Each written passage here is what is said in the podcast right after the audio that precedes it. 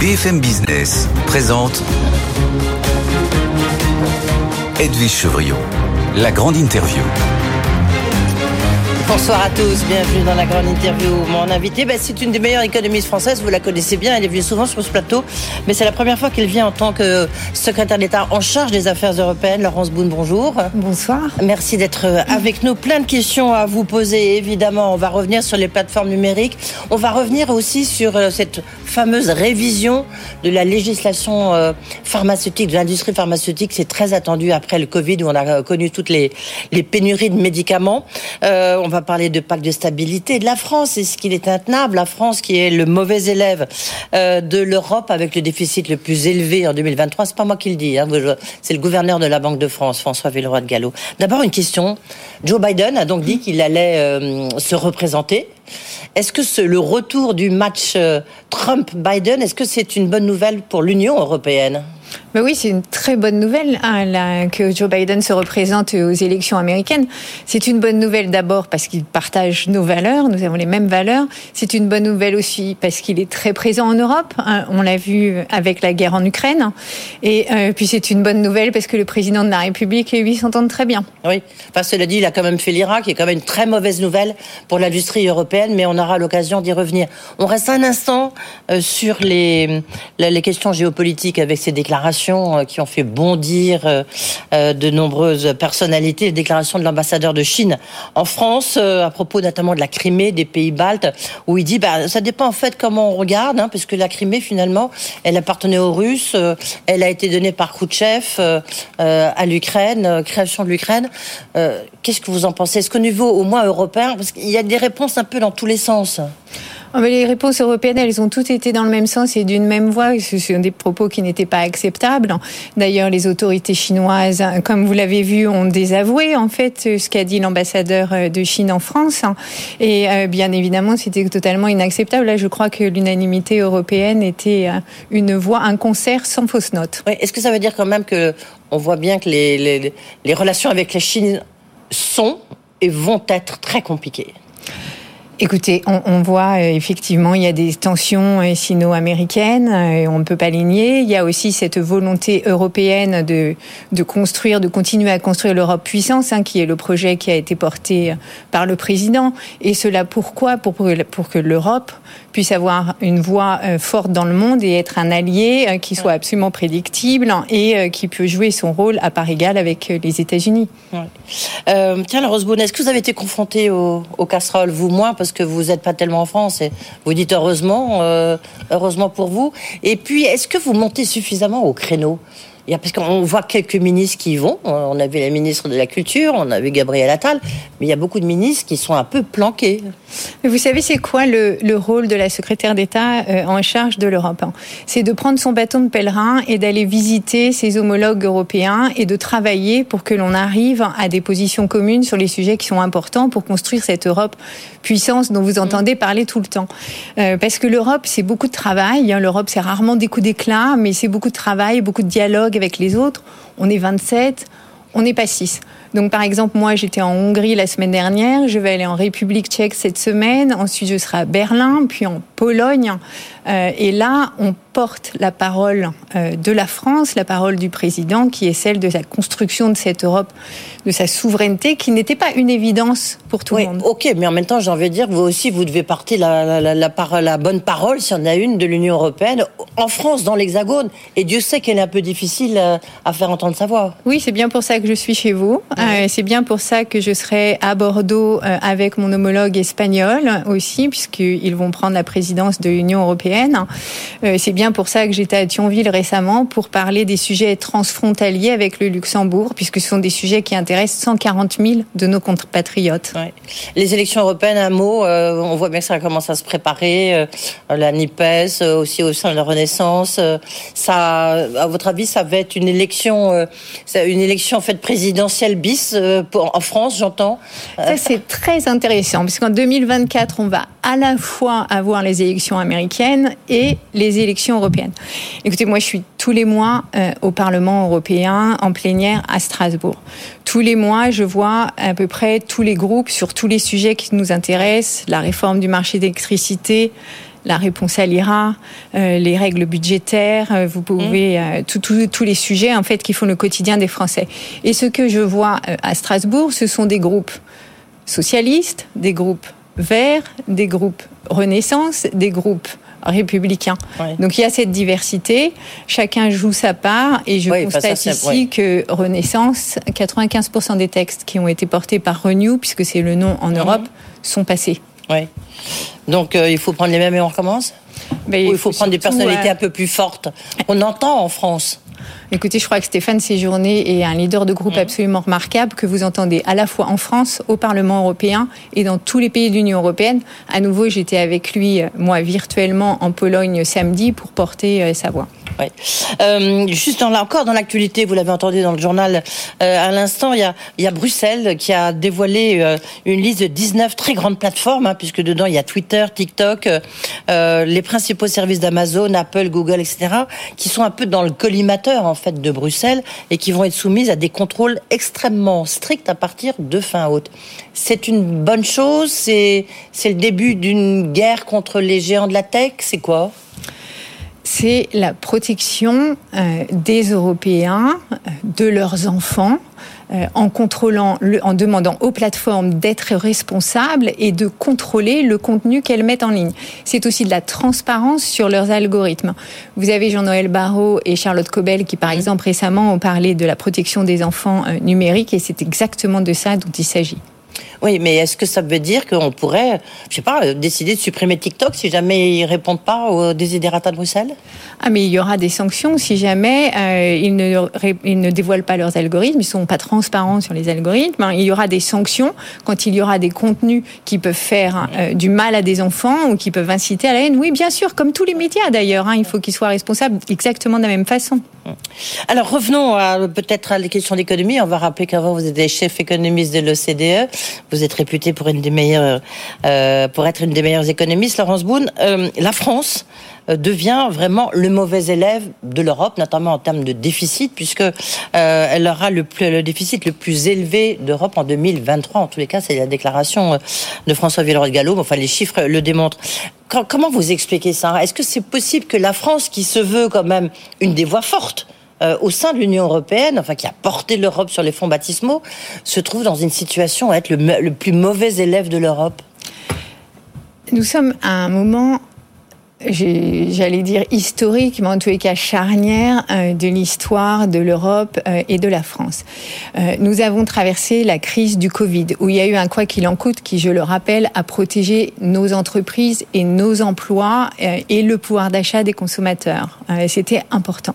Il y a eu l'agression de l'Ukraine par la Russie, et qui en fait une guerre hybride, qui a envoyé les prix de l'énergie au plafond et qui aurait pu à nouveau faire beaucoup de dégâts aux entreprises euh, comme aux ménages. Euh, la France a protégé avec un bouclier exceptionnel à la fois les ménages et les entreprises sur leur facteur énergétique et c'est bien pour ça aussi que nous avons un déficit et c'est bien pour ça aussi que nous avons une des inflations les plus basses, si ce n'est la plus basse de toute l'Europe. Maintenant, effectivement, nous sommes en train de sortir de cette période et donc il s'agit de redresser les comptes publics et c'est bien le message que la Première ministre a envoyé avec ce qu'on appelle les lettres de cadrage pour chacun des ministères. Oui, il faut absolument que nous remettions la dette, euh, que nous ajustions la dette pour pouvoir investir, pour pouvoir être. Et surtout pour être audible. Demain, quelle peut être la légitimité de la voix française, sachant qu'on a. Parce que excusez-moi, mais que ce soit de, tous les autres pays d'Europe, ils ont eu la crise de la Covid, ils ont eu euh, le choc, enfin la guerre en Ukraine et ses conséquences, un choc extrêmement fort. Hein, vous avez raison, notamment un choc énergétique. Donc les conditions macroéconomiques sont les mêmes, mais le résultat n'est pas le même. C'est euh, à la fois une protection exceptionnelle qu'a apporté la France, euh, et ensuite Qu'est-ce que fait euh, la France dans l'Europe? Depuis 2017, hein, Emmanuel Macron n'a pas l'Europe honteuse. Hein. Emmanuel Macron a décidé et a porté euh, la réindustrialisation de l'Europe. Le fait d'en faire une souveraine, d'en faire une vraie puissance mondiale euh, à part égale avec les autres. Ça nous demande effectivement beaucoup d'investissements, à la fois dans l'industrie et dans la défense. Et pour cela, c'est très clair, et c'était l'objet des lettres de la Première ministre, il faut que nous ajustions nos dépenses publiques. Vous avez raison, tout le monde le dit, il n'y a pas de débat là-dessus. Oui, mais sauf que quand vous voyez euh, les déclarations, donc c'est la conférence de presse, la présentation justement de ce programme de stabilité, il a été fait jeudi dernier par Bruno Le Maire et Gabriel Attal, on voit qu'il y a une, une, trajectoire euh, de réduction de la dette honnêtement, qui est un peu intenable. Enfin, en tous les cas, c'est ce que disent de nombreux économistes de vos, de vos anciens euh, collègues il y a une trajectoire de réduction, il y a une trajectoire de finances publiques qui va nous permettre de continuer d'investir. Vous savez qu'on a des grands chantiers d'investissement, notamment dans le nucléaire, euh, et qui va nous permettre de faire la transition énergétique. Euh, la France est, je crois, le premier pays le plus écologique de l'Europe, avec un président très volontariste sur le sujet, et tout en préservant la croissance, qui je crois est important.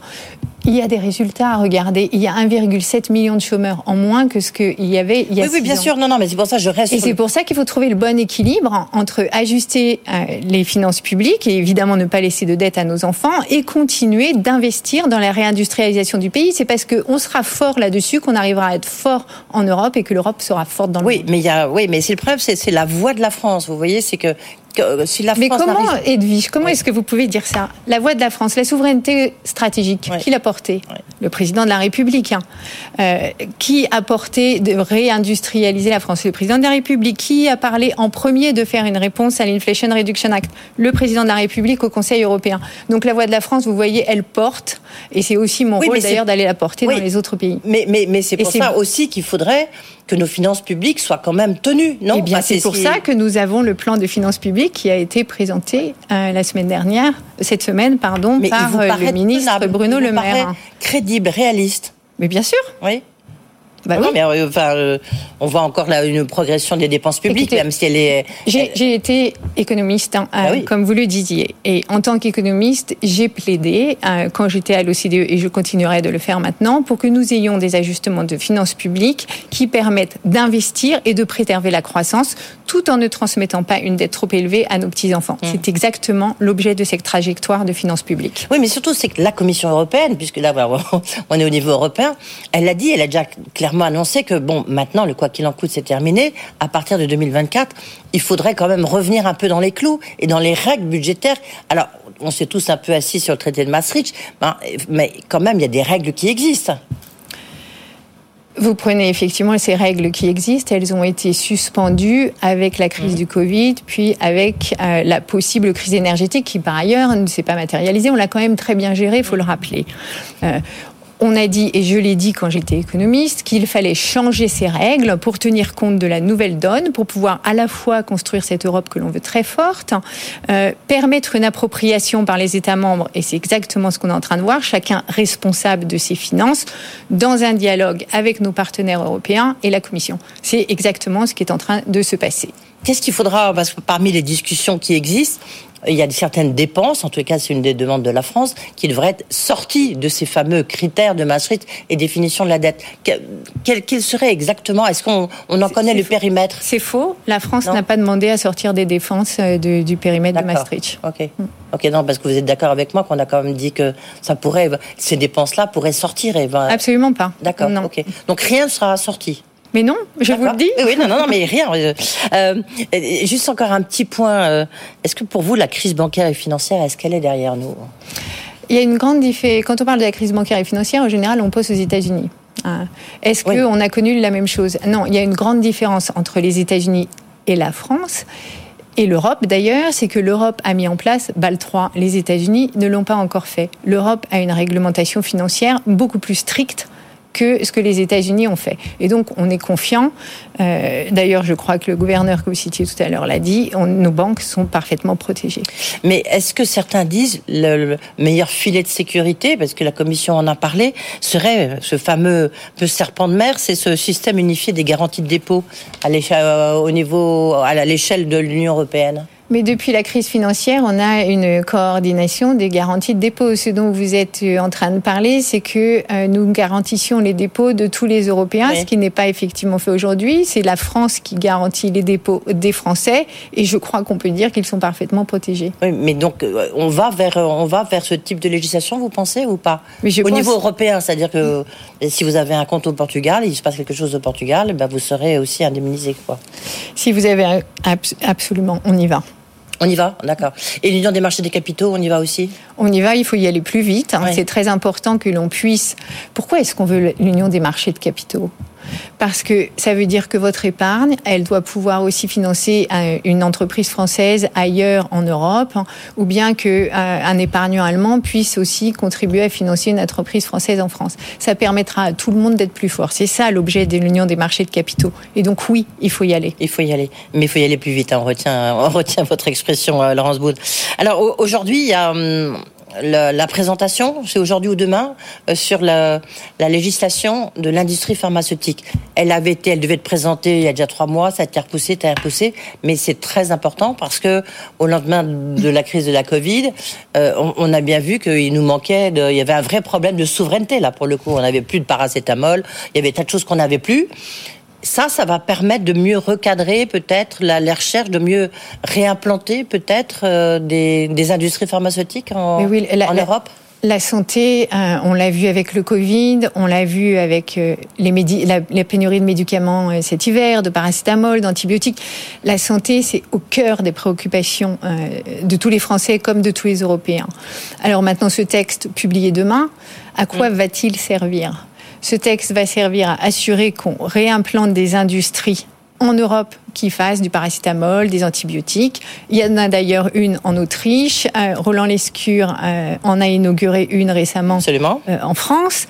ce texte va nous permettre aussi d'accélérer la mise en place des génériques sur le marché européen parce qu'aujourd'hui, il faut à peu près six mois d'autorisation. Eh bien, nous, nous voulons et nous poussons pour que ce soit zéro, hein, puisqu'ils ont été testés, ces médicaments, on les connaît, mais ils sont pas chers, donc c'est aussi bien pour les laboratoires français.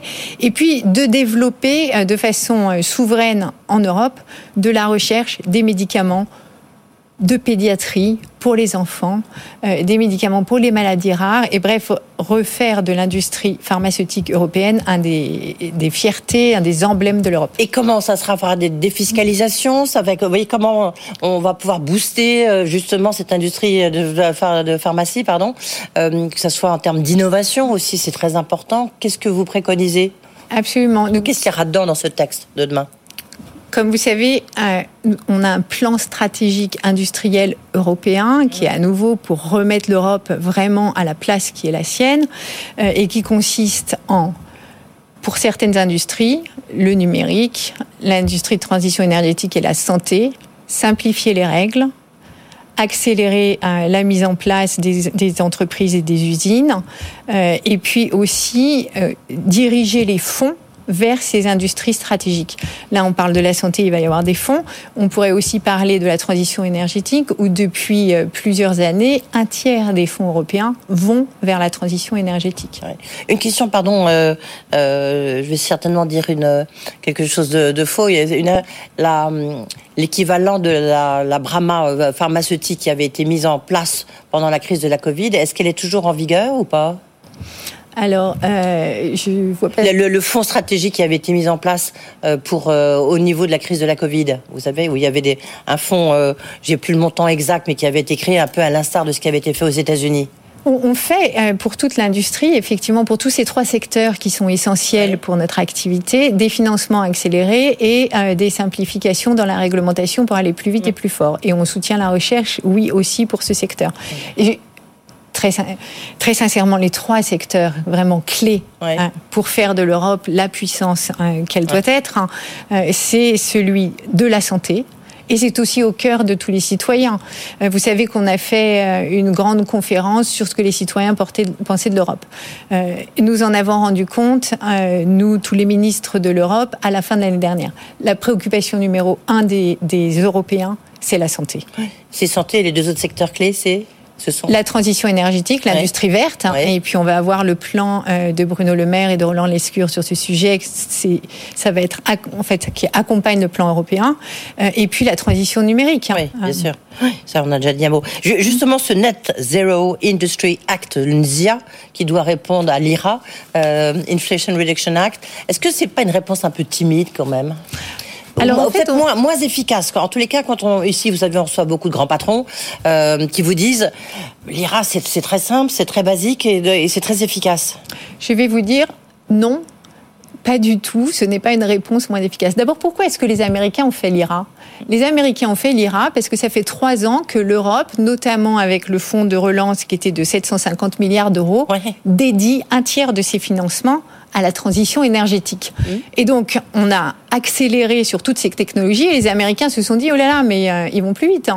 Euh, on est la première région écologique du monde. Les Américains, ça fait trois mois qu'ils s'intéressent au climat, donc on va, on va revenir un peu en place. Ça a été une démonstration, la réponse à l'IRA, de l'efficacité et de la rapidité européenne. En décembre, au Conseil européen, le président de la République soulève la question de l'IRA. En mars, au Conseil européen, on avait une réponse européenne. Et elle est quoi, cette réponse européenne? 367 milliards aux États-Unis de dollars, 400 milliards en Europe. Des crédits d'impôt aux États-Unis, une simplification des aides d'État et l'autorisation de crédits d'impôt en Europe. Donc vous voyez, on n'est même pas équivalent. On est, je crois, presque en avance. Oui, alors je vais vous prendre un petit exemple et que je cite souvent. Mhm. Euh, c'était euh, Jean-Pierre Clamadieu, le, président de DNJ, qui dit Vous arrivez avec un plan aux États-Unis euh, sur l'hydrogène vert, verte en l'occurrence, tout de suite, hop, vous êtes défiscalisé. Vous arrivez en France, enfin en Europe, et il vous dit l'hydrogène vert, mais alors elle vient d'où? Comment est-ce qu'elle est fabriquée? Dans quelles conditions? Et après, plein de critères, on va décider si elle est verte ou pas verte. Alors moi, je vais vous dire que c'est assez euh, inexact. D'abord parce que euh, les États-Unis, dans l'IRA, ils ne financent pas que du verre. Hein. Par exemple, ils financent toutes les batteries, qu'elles soient recyclables ou pas. Oui, bien sûr, Nous, on ne va pas le faire. Donc nous, on est très clairement sur la transition énergétique. Et ensuite, effectivement, dans la réponse à l'IRA, dans le NZIA, comme vous avez dit, il y a la simplification des procédures pour aller beaucoup plus vite. On a demandé, la France l'a porté, que des procédures qui duraient effectivement deux ou trois ans soient réduites à six mois, et c'est ce qu'on a obtenu. Oui. Peut-être un petit mot de conclusion, mais qui est important, qui comme ça, ça boucle cette euh, interview, Laurence Boone. Il y, a des chiffres quand même très importants qui ont, euh, qui ont été publiés. Là, c'est sur les dépenses militaires dans le monde. Mais en tous les cas, on voit que les dépenses militaires en Europe, elles n'ont jamais été aussi fortes, aussi élevées depuis 30 ans. Euh, et du reste, avec l'Allemagne qui est légèrement au-dessus de la France. Bien sûr, mmh. c'est les conséquences de la, de, la guerre en Ukraine. Mais comme vous dites, là, on est vraiment, c'est une année charnière hein, qu'on vient de vivre euh, et on est en train de se préparer, on ne sait pas très bien à quoi c'est un bouleversement euh, historique. On vit une période qui est quand même dramatique euh, avec la guerre sur notre continent, ce qui était impensable avant. Euh, il y a eu l'Europe de la défense. vous ne l'avez pas dit, mais quand j'étais conseillère à l'Élysée il y a bien longtemps, c'était quelque chose d'impensable. Aujourd'hui, on vient de la lancer en six mois. ça veut dire quoi? Ça veut dire à la fois des projets européens. On va, on a des financements européens. Mmh. Ça veut dire aussi que chaque pays fait son effort de défense. L'Allemagne met 100 milliards d'euros de plus sur la table. La France, dans sa loi de programmation militaire annoncée par euh, Sébastien Lecornu, met 100 milliards d'euros sur la table. Je vais vous dire, quand je parle à mon homologue allemande, euh, cet été et que je fais euh, un plaidoyer pour renforcer l'Europe souveraine. Je mets la défense et l'industrie en premier. Elle me dit pourquoi la défense en premier? Trois mois plus tard, nous faisons ensemble un discours à Sciences Po, un échange avec des étudiants. Et je raconte cela et elle me dit non mais maintenant, et je crois qu'il faut faire la défense en premier. Et elle est verte. Et il y aura le salon du Bourget, on verra, parce que quand même, euh, quand on voit les commandes, les commandes de nos chers confrères, confrères allemands, bah, ils choisissent plutôt l'américain euh, que C'est un des combats français de dire qu'il faut acheter européen, euh, et c'est ce que nous portons avec l'achat de munitions aussi, et nous allons y arriver. Merci beaucoup pour ce message optimiste, en tous les cas, mais crédible. Laurence Boone, la ministre en charge des Affaires européennes, était notre invitée. Merci beaucoup d'être venue sur ce plateau.